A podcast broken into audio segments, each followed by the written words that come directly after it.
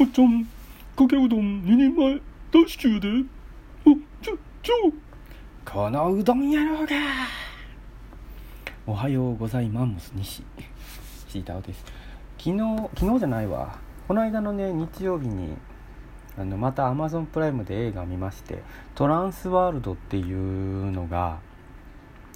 うん、あのー、すごいなんか評価が高かったんですよねレビューの。でいやなんか低予算なのにすごいみたいな書いてあったからちょっと見てみたんですけど確かに低予算で作ってあるなと思いましたね。あのでもともと題名が「エンターノーウェア」っていうらしいんですけどで別名「ブラックウッドの幽霊」あの最初ね、まあ、どういう話かって簡単に言うとこの、まあ、小屋に男女4人、まあ、男女3人から始まるんだけど3人たどり着いてでそこからこう外に出られない外の世界にこう行こうと思ってもまた同じところに持ってきちゃうっていう系の話で。でこれ、まあ、ストーリーをこう一から言っていくと最初に、まあ、こう女の人がこうお店に強盗に入るんですよね。で強盗をやっちゃったところで次にパッと場面が切り替わってその森の中の小屋みたいなところに女の人がいるんですよね。で何かにこう怯えてるんですよ。でそこにこう男の人が来てこう斧をね引きずって歩いてたりしてちょっと怖い。でここまで来てあなんか殺人鬼にみんな殺されていく系の話かなとか思ってたらまあさっきのその強盗に来てた女の人もまあ、そこに参加して、まあ、ちょっとなんやかんや喧嘩とかしながら3人なんとかその小屋でなんとかね生き延びようとしているんですけどなかなかこう車ね車も故障しちゃってて治らないとガス欠で治らないとか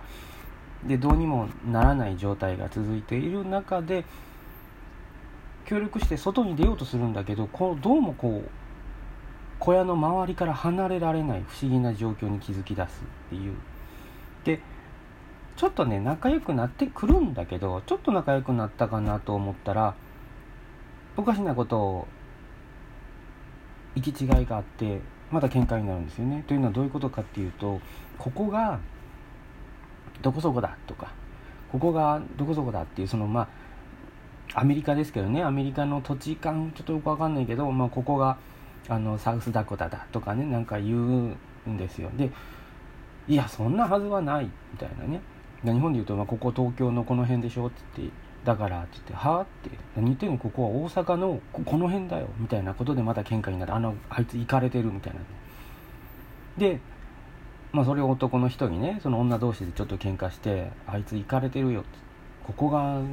東京のどこそこだって言うんだよ」っつって「何言ってんだここは博多だよ」みたいな男の人が言うみたいなね。全然その人もまた違うところに言うって。じゃあ3人とも行かれてるんじゃなくてどうも違う場所からここに来ちゃってる。でだんだん異常さに気づいていくんですよね。で防空壕を見つけたり。でそこにワインがあって。でこれが、まあ、30年代のワイン。1930年代のワイン。えらい年代物が何か置いてあるなとか。言ってるんですよね。またこれで3人なんとかまた仲良くなっていったかなと思ったらまたおかしなことに気づくんですよね。最初に強盗してた女の人が大金を持ってるんですよ「わあすごい見せて」とか言ってもう仲良くなって女の人同士で喋ってるんだけど「でもこれ偽札だよ」って言って「なんで?」って言って「そんな未来のお金なんか発行されないわ」って言って。女の人が言うんですよ。で強盗してた女の人が「何言ってんだよ」ってじゃあ今何年だと思うんだよ。ってだ今はな千え9え1930年よみたいなこと。を言うんですよね。で女の人がまあ強盗してた女の人がこう服のねジャケットをこうの裏を見せるんですね。1984年台湾製って書いてあるんですね。でまたあの男の人に「えちょっとちょっとちょっと今何年?」って言うと「何言ってんだ2010年だ」みたいなことを言う。全然今度は場所どころか時代も違ってたっていう。もうみんなもう混乱していくんだけどそこでロシア兵が出てきてあネタバレの予告してなかったな。もうバンバンバンネタバレしてます。でロシア兵が出てきてでこのロシア兵がまたこの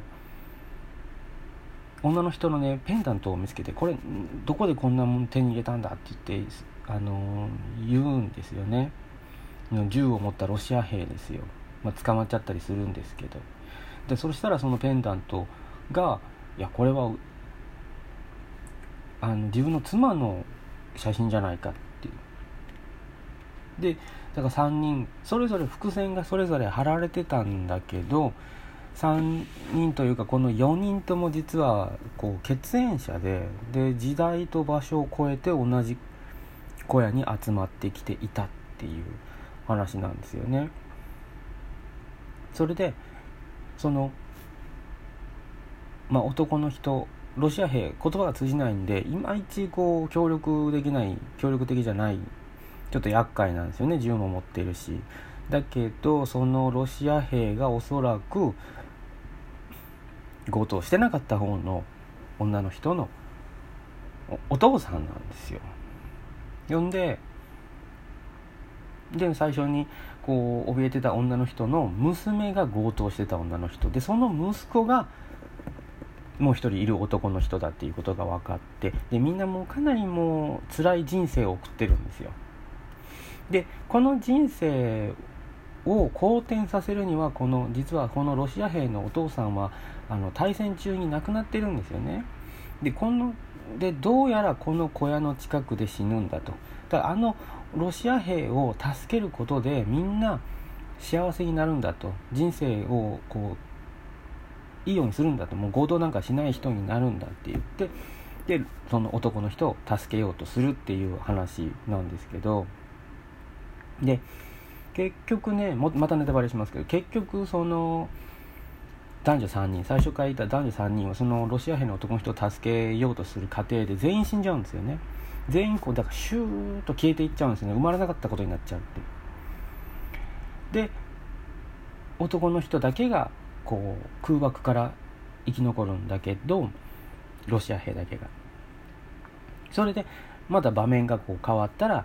最初のお店強盗してたお店に戻っててでそうしたらそこに最初強盗してた女の人がもう全然違う身なりでこうセレブっぽいこう清潔感あふれるあの女性になって幸せそうに、ね、お花をもらって帰るっていう話なんですよね。なんか良かったなと思いましたなんかただ普通に見ててもそんなに面白いかなと思うけどなんかお話作りとか興味がある人とかだったら面白いんだろうなと思って。まあだから評価が高いのは、まあ、そういう人が結構見たのかなって思いますね。一緒に見てた妻なんかうんあんまり面白くなかったってね。まあそれはね派手さも全然ないし、うんけどなんだろう。なんかあのー、サマータイムマシンブルースって映画もあるけどなんかあれを見た後のような感覚が起こりましたね。お話が、まあ、こういうあのねタイムパラドックス系というか時間 SF? うん、なていうのかなこういうの、まあ、こういうのってね好きなも好みが分かれると思うけどいやでもこの低予算でねこんだけねあの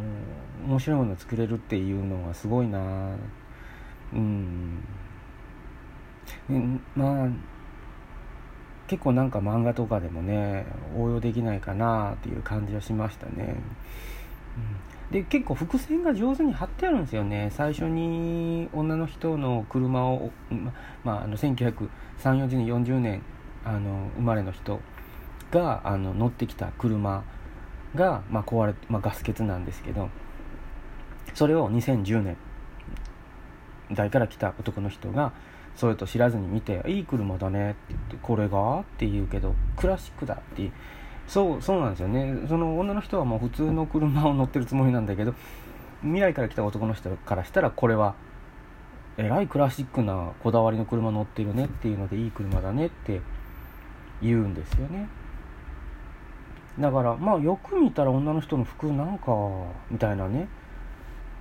であったりとかあのワインが1930年代のものしかなかったりその防空壕でワインを見つけるんですけど1930年代えらいなんか年代物ののやつしかないのねみたいな話になって。で1930年代のワインしかないのに缶詰がね食べれるんですよ。でもこれ缶詰って保存食だからってそんなねあの2010年まで持ったりしないんですよね。あの多分あの「不思議の海のナディア」ってアニメで昔その無人島で缶を見つけてその缶缶もこう膨らんで腐ってるんですよね。っていうのをなんか覚えてて。だからやっぱりちょっと上手に伏線が張ってあるんだけどでも最初にその殺人鬼が一人一人殺していく系のやつかなっていうふうに思っちゃってるからあの先読みしてやろうみたいな気持ちが起こってないから気持ちよく騙されたんだなと思っていや面白かったです。まああのすごいネタバレしたけどそれでも面白いと思います。もしよかったらまた、えー、トランスワールド見てください。それじゃあ失礼します。